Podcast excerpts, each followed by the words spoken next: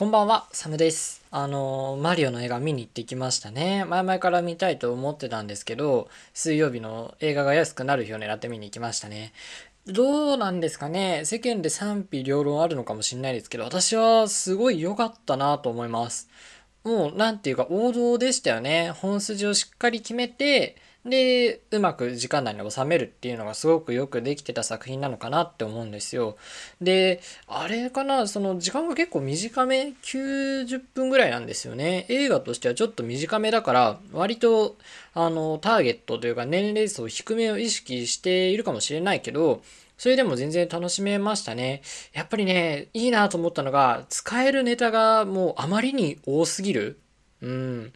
この、これまでのゲーム展開がもう歴史長いじゃないですか、マリオって。だからもういろんなネタ、いろんなキャラクター、いろんな小ネタがたくさんあって、もうそれを使えるだけぶち込むっていうのがあってね。で、まあ、ネタバレになっちゃうからあんまり詳しくは言えないんだけど、それがすごく良かったですね。あの、長くゲームで培ってきた、なんていうんですか、その IP っていうか、キャラクターとその世界観っていうのをもうふんだんに使った、すごい豪華な作品だったなと思います。ね、あと BGM とかも良かったですね。あのね、なんか、どのマリオをベースにしてるのかなっていうのがすごく気になったんですよね。やっぱり、あの、みんなのよく知ってる 2D の、まあ、ドット絵時代のマリオからの、この派生してきた 2D の横スクロールゲームのマリオを、あの、大きなテーマというかね、題材にしてるのかなと思いきや、ちゃんとそうじゃない、作品のキャラクターも出てきててね。で、BGM でさ、マリオギャラクシーの BGM なんかが出てきたりしてて、ああ、やっぱいいなと思って。で、そうですよね。マリオの音楽って、その最近のやつは結構オーケストラで演奏されたり、もうそもそもの編曲がこうオーケストラ構成だったりする場合もあるから、音楽も豪華なんですよね。うん。で、BGM も、あの、そのままのもあれば、こう、アレンジして使われてたり、で私ね意外とマリオのゲーム作品やった本数とかやり込み度って結構あってだからなんかもう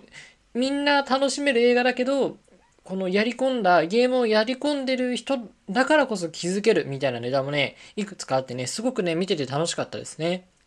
で、まあ、一個疑問というかあの良かったんですけどもう映画だけじゃなくてマリオの世界でどうなんだろうっていうのが疑問が湧いてね、それがスターに関することなんですよ。で、あの、スターって、マリオの、その 2D アクションのマリオだと、こう、撮ったら、しばらく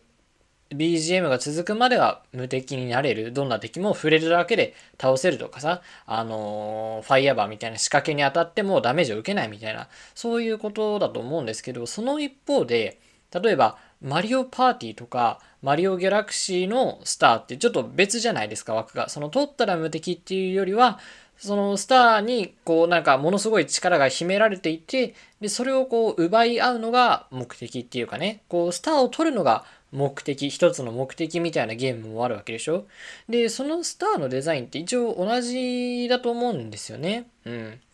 で、その、なんていうのかな、その映画の中の世界では結局スターはどっちだったのかなっていうその無敵になるためのアイテムっていう位置づけなのかそれともそのマリオパーティーみたいにこう何らかの力を秘めていて取ると何かこう取ること自体が栄誉なのかあの栄光的なことなのかみたいなそのあたりがねちょっとぼんやりしたというかね。で実際多分どっちの意味でも使われてたと思うから、その、うまいところに落とし込んだっていうことかなと思うんだけど、ね、そのマリオ世界のスターの存在についてもうちょっとなんか考察したいなと思いましたね。そんな真面目に見てもしょうがないけどね。でね、やっぱね、ちょっと私映画酔いする体質になってきちゃったね。うん、映画酔いする人いるかな？ちょっといたら、なんだ、どんな感じになるとか対策みたいなの教えてほしいんだけど、やっぱね、すごいクラクラするんだよね。うんとね、スラムダンクとかブルージャイアントだね。最近で言うと、このスラムダンクとかブルージャイアントは、あの、全然映画用意しなかったの。多分、あの、基本的にはアニメーションじゃないですか。で、まあ、動きは激しいかもしれないけど、こう、光とか音の演出はそんなに激しくはないよね。それよりはこう、ストーリーの中身だったりさ、そういうところで攻めてる感じがあるじゃない。でも、まあ、今回のマリオとかみたいにこう絵でね結構攻めてくるのはねちょっとクラクラするんですよねなんかねもう見終わった後マリオは良かった作品はすごい良かったんだけど結構気持ち悪くなっちゃうっていうかね体調があの車に酔った時のように悪くなっちゃうんですよ。で、これ最初に感じたのがワンピースフィルムレッドなんですよね。去年の夏にあのフィルムレッドすごいいいよっていうのを聞いてたから見に行こうと思ってで、見てたんですけど、こうやけに映画の作り眩しいなって感じてて、あの、今までこんな風に思ったことないけど、なんかすごい映画のね、作り眩しいし、音もでかくて、話は面白いんだけど、ちょっとその刺激が強いなっていう風に思ってて、で、映画館出た後、ちょっとなんかクラクラするなっていうか、こう、浮遊感があるなっていうのをね、すごく感じたので、結構初めてのことだったのよ、映画でそうなるのは。でね、映画館で映画を見るのがそもそもそれが結構久しぶり ?2 年ぶりぐらいとかだったんだよね。うん。だから、あの、久々に映画見たからこんな感じなのかなと思ったんだけど、やっぱそうじゃなくって、えっ、と、年始にね、アバター見たり、今回のマリオでも同じようにクラクラしたからね。やっぱこう、激しめの映像のはちょっと苦しいみたいだね。一方で、こう、アニメーションっていうかね、あの、スズメの戸締まりとかも大丈夫だったから、でもマリオも、あれだもんね、あの、アニメーションだもんね。だから、アクション映画を多分スクリーンで見るのがちょっとしんどいのかもしれませんね。あの、この辺ね、あの、わかる人いたらぜひ教えてください。それでは始めていきましょう。お一人様のアラビアンナイト。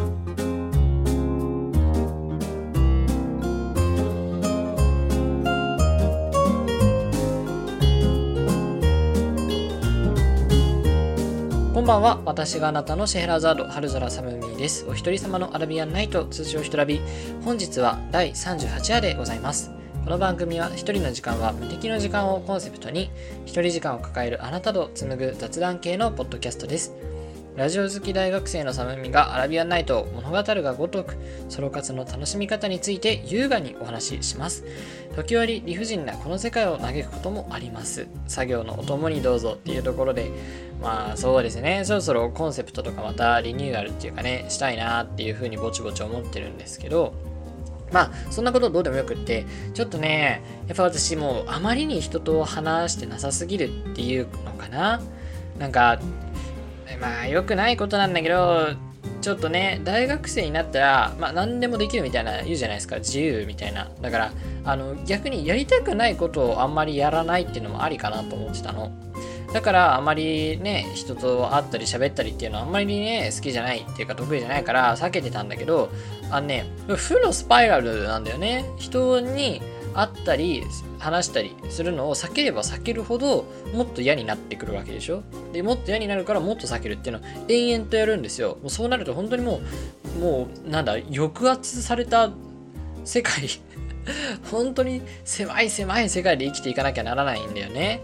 でまあこの目下の課題である就職活動においては、まあ、基本的に人と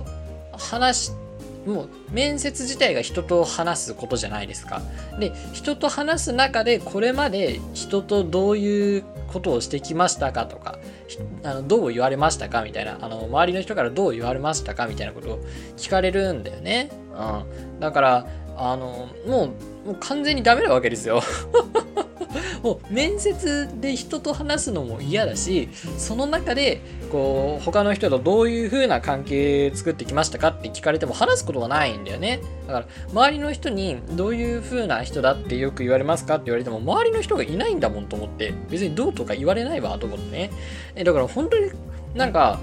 なんだもうこのままだと人生やばくないかなって最近ちょっと思ってきたの。うん。ちょっといくらなんでも人間との交流をあまりにこう立つっていうのはさすがに良くないことなんじゃないかなっていうふうに思ってきてあのごめんね一人でいるのは好きだし一人で楽しいことをするのも好きだからソロ活をやめるとかそういうことではないんだけどやっぱりこう半ば強制的にじゃないけどね自分で誰かと接触する時間っていうのを作んなきゃダメだなと思って。あの大学入ってからもさこう数少ないけど友人たちがこう遊びを誘ってくれたりあの電話をねかけてきてくれたりすることはもちろんあってそれはすごく嬉しいんだけど自分からそうすることって思えばもう何年もやってないなと思って。自分から友人にこう接触を図ってねあの一日遊ぶ日を作るとかさ全然してないなと思って、やんなきゃダメだわと思って。うん、で、まあちょっとずつね、無理のない範囲で人との交流をしていきたいなって思った時に、何かできないかなと思って。で、その中で私のもう本当に錆びついた人脈の中で思いついたのが、日本語教室のボランティアっていうかね、うん。私、今年のあの年始ぐらいに大学の授業の過程で日本語教室実習っていう地域の外国人の人にこうテーマを決めて日本語を教えるっていう活動を、まあ、授業授業でやってたんだけどその時にあのいきなり授業するんじゃなくてまずは大学の中で留学生向けに開講している日本語教室っていうのかな？日本語を教えるクラスを見学しに行ってくださいっていうので見学に行ってでその時の、あのクラスの先生と連絡先を交換してたんですよね。で、またいつでも、あの気軽に見学とかしに来てくださいって言ってくれてたんで、で私、なんだろう、まあ、人と話したりするのは苦手かもしれないけど、この言葉っていうのかな、こう言語的なもの？言葉とか言語活動的なものはすごく興味があるの。すごく興味があるからこそ大学で日本語学とか日本語教育が勉強できるところを頑張って探してきたわけだしね。うん、だからまあ別にそれは嫌じゃないというかね。日本語について考える時間を増やすのは別に大丈夫かなと思って。だから日本語教室ボランティアっていうかね見学兼、まあ、ボランティア多少会話の練習の手伝いをするみたいな感じであのまあ行ってみるのもありかなと思ってで数ヶ月ぶりにさそのクラスの先生と連絡を取ってちょっとあの行ってみたいなというか伺いたいなと思うんですけどいいですかって言ったらもう快くねあの来てくださいって言ってくださってで行ったんですよね。あの12限の1限と2限で授業があるんですけどちょっと1限は間に合う気がしないので2限だけねお邪魔したんだけど。でねもうやっぱね留学生はみんな優秀なんですよね。まあそりゃそうなんだよね。留学するぐらいだから。もちろんあの自分の国の言葉は当然話せる。自分が育った地域の言葉は話せるのは当然としてもう英語が相当に堪能、うん、これは別に英語出身じゃなくても英語圏出身じゃない人もそうですよ。その英語じゃないヨーロッパの方とかさあの中国とか東南アジアの方でもかなり英語が達者というか正直私レベルだったらもうネイティブとノンネイティブのなんだ差が分かんないぐらいにはうまいの。だから英語でもかなりのコミュニケーションが取れる人たちっていうことだよね。でさらに今日本語を勉強してるのよ。だからもうバイリンガル最低限バイリンガルなの。皆さん。で、これからトリリンガルになろうとしてるってわけね。で、最低でもこれだから、もう中にはね、もうもっとたくさんの言語喋れる人がいるのよ。あの、もともと勉強、もともと母国語として身につけた言葉で、あの、場合によってはさ、その母国語っていうか母語のさ、話せる地域が狭い時って、こう、その国の共通語みたいなのを勉強しなきゃいけなかったりする国あるよね。うん。で、そういう国に育ってたらもうそれで2つの言語でしょで、えっ、ー、と、英語でしょで、えっ、ー、と、例えば、大学とか高校の第二言語なんか英語ともう一個別の言語を勉強しましょうみたいなのであの全然違う。まあ正直あんまりゆかりもないようなところの言語をもう一個勉強してたりしててで4つじゃん。で今日本語ってなったらもう5カ国語を喋りかけてるような人もいるわけね。ものすごく優秀だなと思って。私日本語しか喋れないよ。英語なんて全然できんわと思って。だからもうねあの、ボランティアって言ってるけど、全然、あの、他の留学生の方がもういろんなことを知ってる優秀な学生だし、まあ年齢も上なのかな。うん、本当に優秀な人ばっかりなんですよ。だからね、本当ボランティアなんておこがましいわと思ってたんだけど。でね、やっぱみんな優秀でね、えっと、日本語の、日本語っていうか、日本の英語の授業って、ま、やっぱあんまりみんな発言しないじゃないですか。基本的には学校の先生がこう主導してって、たまにこう、なんかクラスでさ、グループワークとかさ、あの、なんか立ち歩いて活動しましょう。なんか英語で、なんか周りの人に質問してみましょうみたいなのあるけど、正直あんなちゃんとやらないじゃないですか、みんな。基本的にはもう先生に見つからない程度に日本語を使ったりして、なんか適当にやり過ごしたりとか、えそもそもちゃんと真面目にやろうと思ってても、あの、英語があんまり喋れない人同士でやるから、正直会話の練習にはなってないんですよね。だから、日本の英語の授業では、あんまり見れないような光景がすごい広がってるの。うん。で、日本語のさ、あの、教科書みたいなのがあるんだけど、先生がこう日本語の教科書のことをいろいろ説明して、まあ、文法とか単語とかね。で、あのそれをすると同時に結構ね、あの質問もすごいするのよ。人を誰か適当に当てて、なんかその今説明したことにまつわること。例えば、うんと、なんか食事の話が出てきたら、あの、今日朝ごはん何でしたかみたいな、全然、あの、ちょっと教科書の内容から外れたようなことも質問して、で、それに対して日本語で答えてもらう。で、不備があったら、こう、適宜修正してあげるっていうのをやってて、あこういうのって全然やらないじゃないですか。だからすごくこう本当にコミュニケーションに重きを置いてる授業だからこそ見れることだなと思ってやっぱ留学生向けだからね読む書くっていうのも大事だけど基本的には話してもらうためのね話せるようになってもらうための授業だからそういうもうちょっとした会話少しプライベートな領域に入ってでもできるような会話っていうのをどんどんどんどんぶち込んでいくわけね。うん、だから全然あの今までの語学の勉強の教室と違うなっていうのが一つ面白くってね。で、その一方で、こう、もしこれを聞いてるよっていう人がいたら、あの、その一方で日本の英語の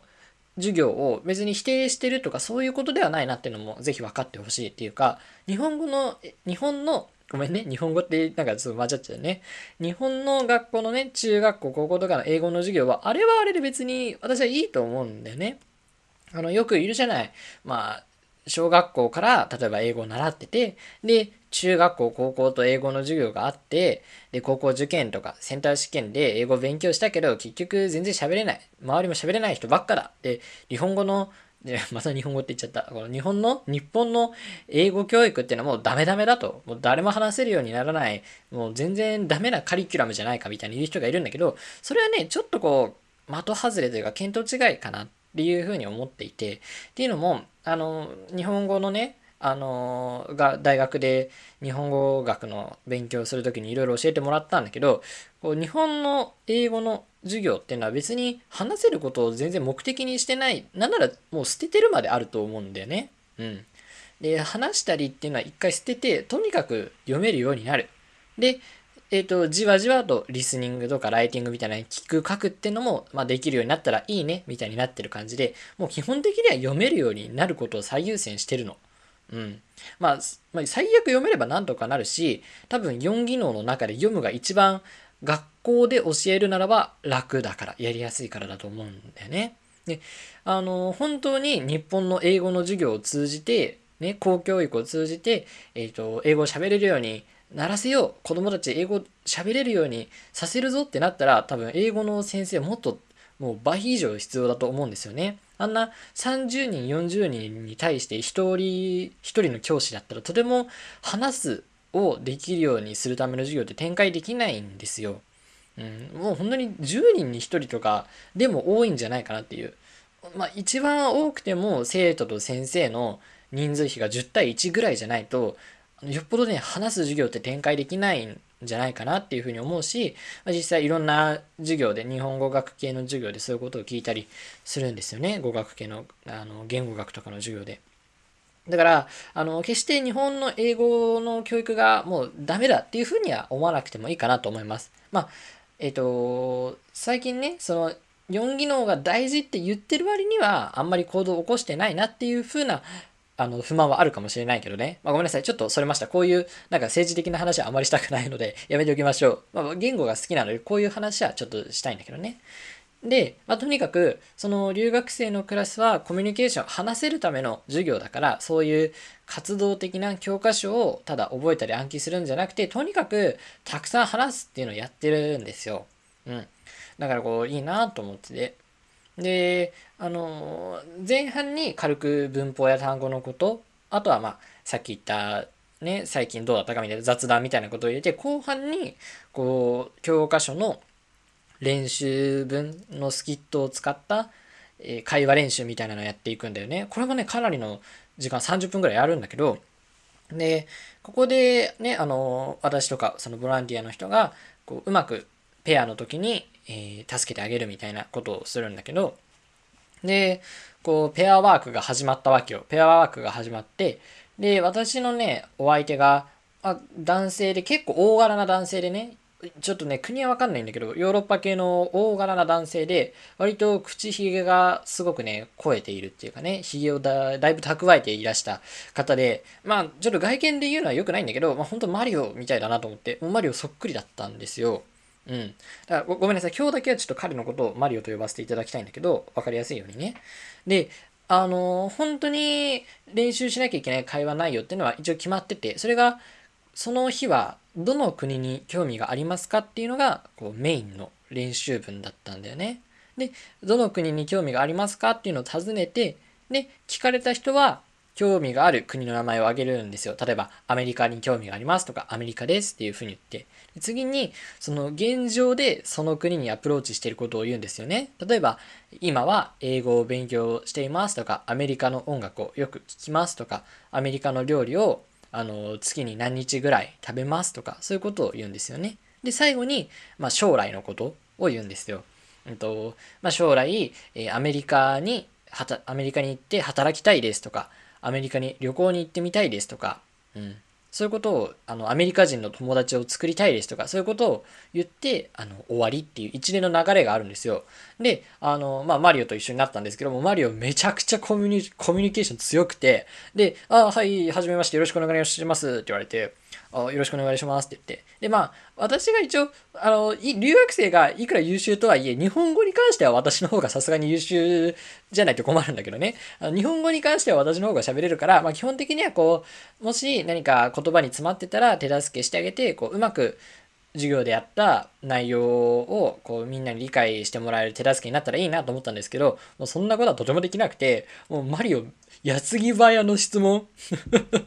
授業内容を完全に無視して、とにかくめちゃくちゃ質問してくるの。日本語で。すごい頑張って。なんか、あの、どこ出身なんですか？とか、大学何年生ですか？とか、そういうことをめちゃくちゃ質問してきて、まあ、私も一応、日本語で聞かれてる以上は日本語でできるだけ返してね。で、なんか分かってなかったら、違う言葉を使ってみたりとか、違う言い方したり、まあ、軽く英語を混ぜたりっていう風にして何度か理解してもらってたんだよね。で、もう 授業内容、教科書とかも全然見てないで、とにかく私に質問してくるの。だから、でも、こういうのって我々ないですよね。あの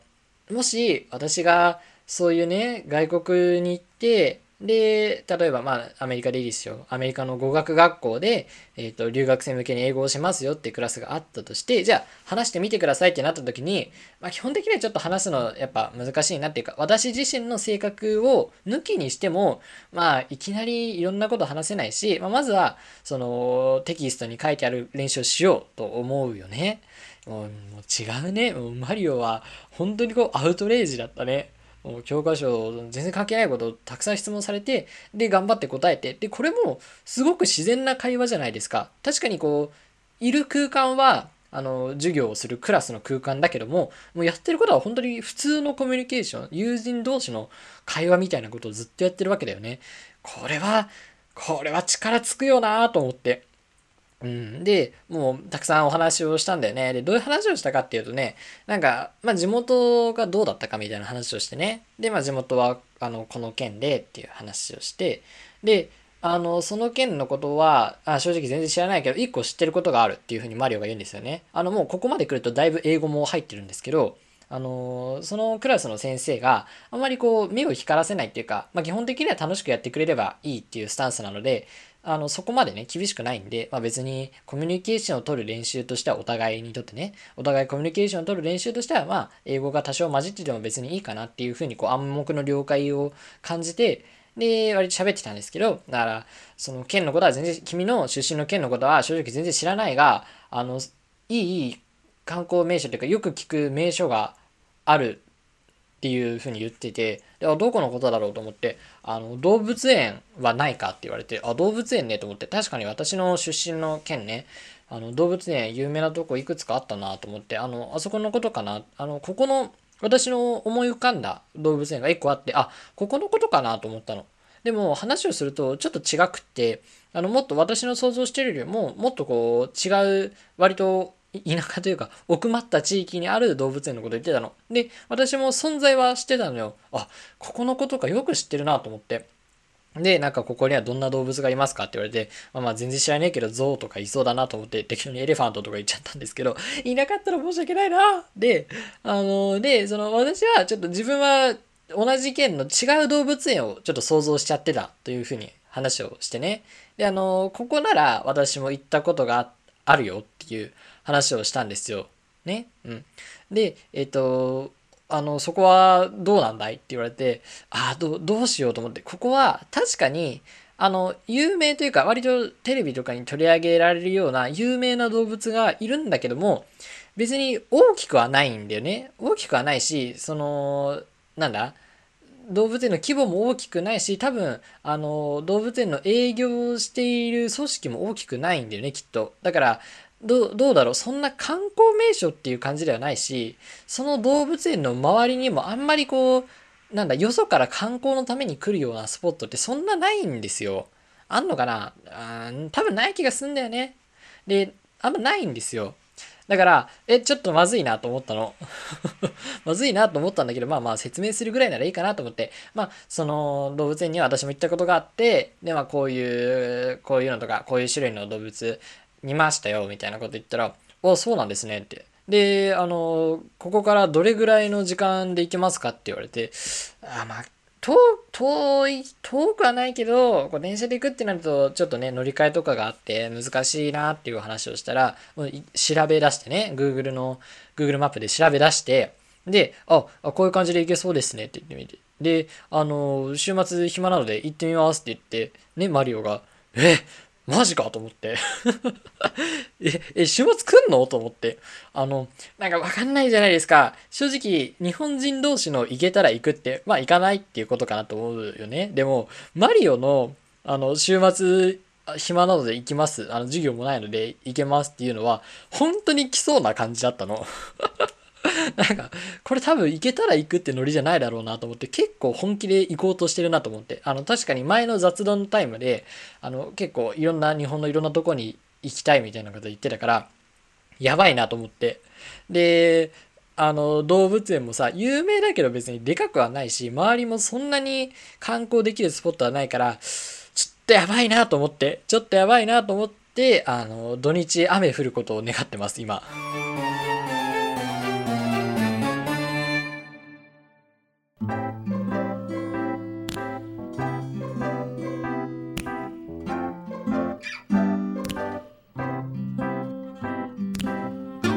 人様のアラビアンナイトそろそろお別れのお時間です。